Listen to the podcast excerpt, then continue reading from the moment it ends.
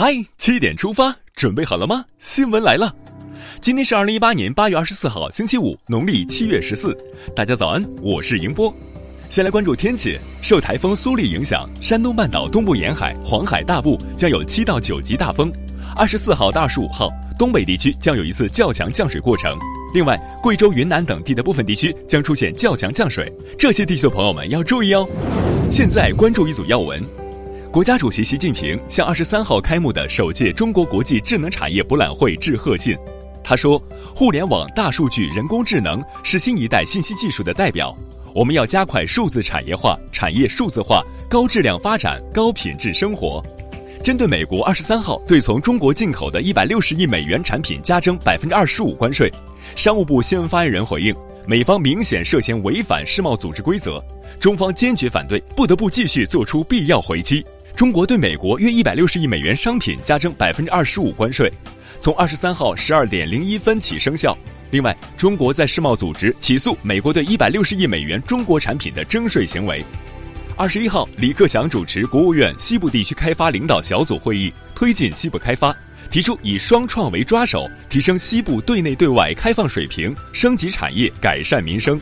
今年我国将开展第四次全国经济普查，国务院因此修改了全国经济普查条例，新条例从二十三号起实施。针对澳大利亚政府禁止华为参与澳大利亚五 G 网络建设一事，外交部发言人陆康敦促澳大利亚政府摒弃意识形态偏见，为中国企业提供公平的竞争环境。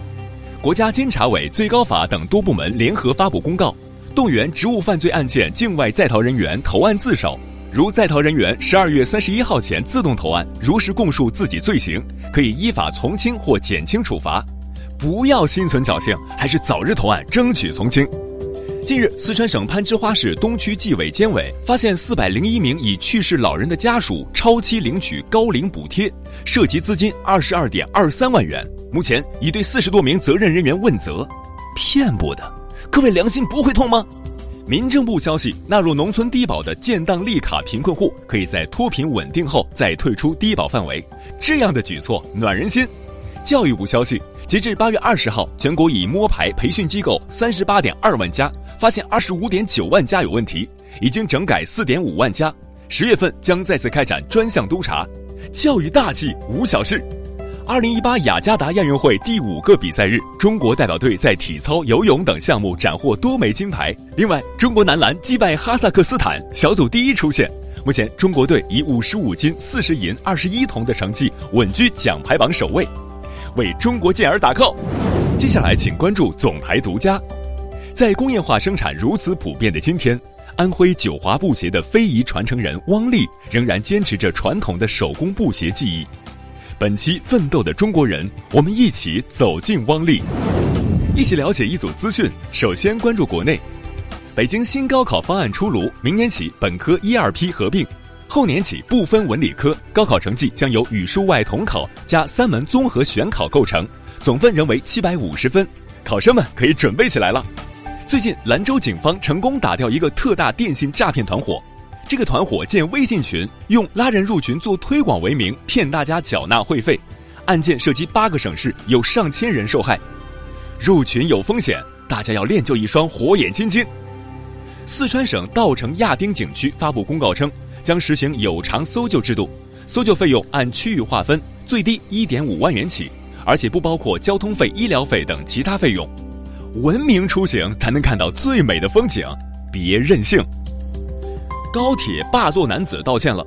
二十二号，当事男子孙先生录制道歉视频，称现在很后悔，一定加强个人修养。如果遇到霸座行为，你会怎么办？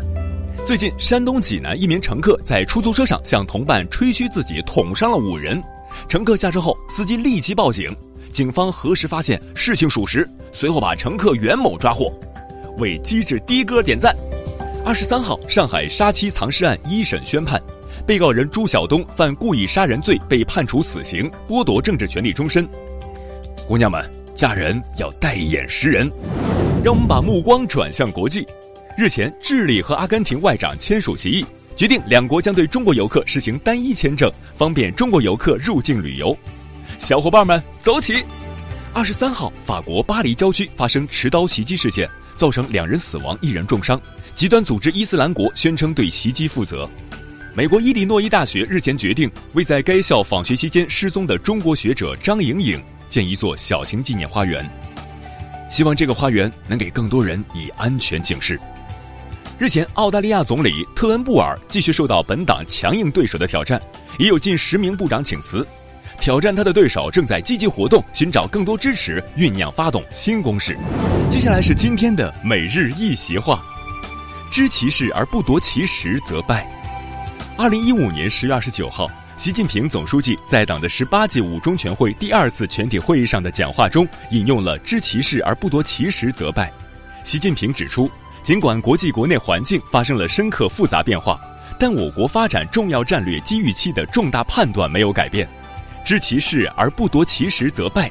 出自陆志的《论援边守备事宜状》，意思是知道怎么做却不懂得审时度势，则会失败；顺应时机并且能够把握，才会成功。好了，七点出发就到这里，咱们明天再见。